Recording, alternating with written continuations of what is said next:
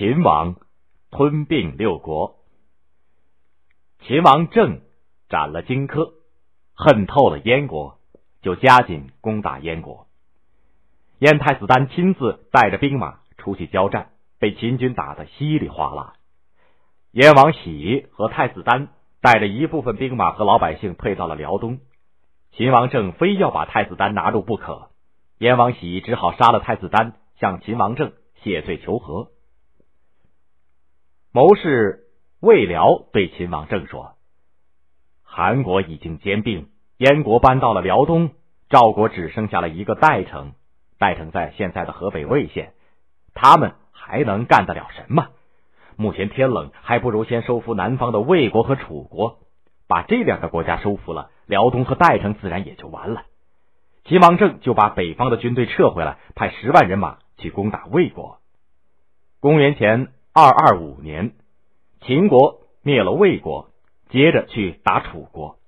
秦王政发兵二十万，结果打了败仗，将军死了七名，士兵死伤无数，退了回来。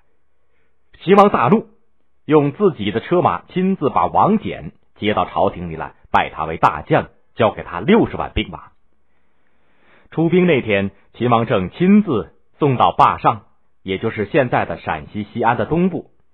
在那里摆酒席给王翦送行，王翦斟了一杯酒，说：“请大王干了这杯。”秦王政接过来一口喝完。王翦从袖子里掏出一张单子来，上头写着他要咸阳的上等田地几亩、上等房子几所，请秦王赏赐。秦王政一口答应下来，心里头想：这位将军小家子气。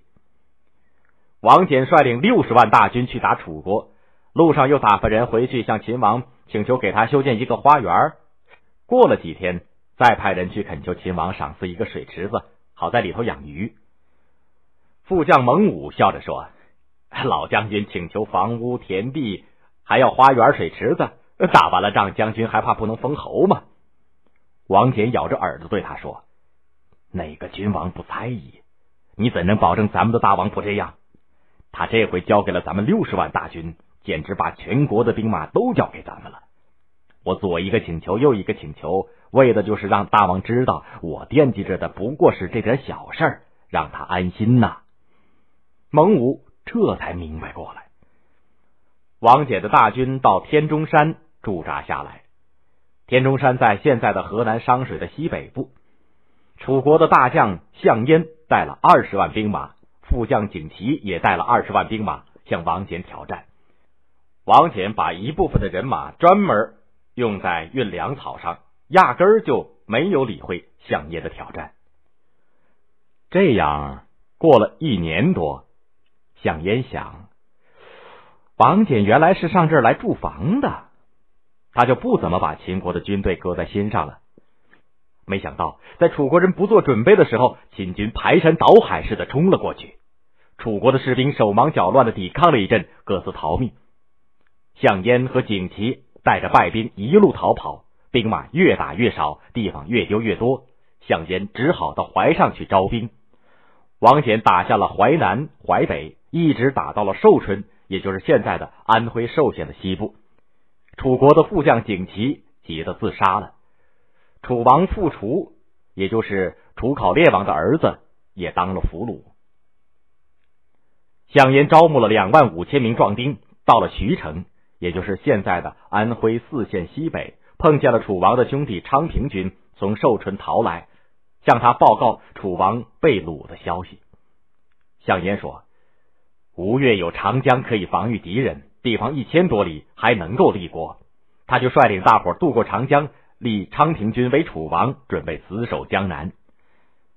王翦知道了昌平君和项燕退守江南。就叫蒙武造船。第二年，也就是公元前二二三年，王翦准备了不少的战船，训练了几队水兵，渡过长江进攻吴越。这时，楚国不能再挣扎了。昌平君在镇上被乱箭射死，项燕叹了口气，自杀了。这么一来，秦国想要吞并的六国就只剩下了燕、赵、齐三个。王翦灭楚以后，向秦王政告老。秦王政拜他的儿子王贲为大将，再去收拾燕赵。公元前二二二年，王贲打下了辽东，逮住了燕王喜，把他送到咸阳去。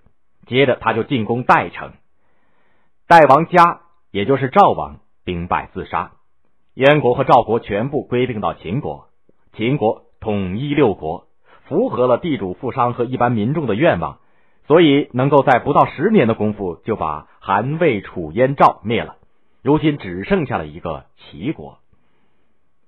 秦王政派王贲向齐国进军，齐王建一向不敢得罪秦国，他把和好作为靠山，死心塌地的听秦国的话，他觉得。有了秦国，就什么都不怕了。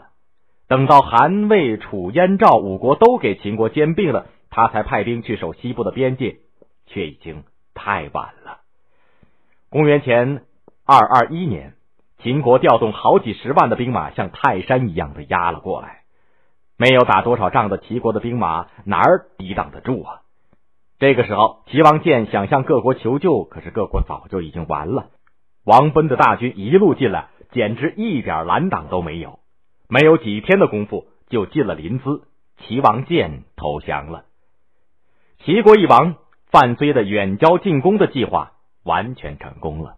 打这儿起，六国全部归到秦国，天下统一。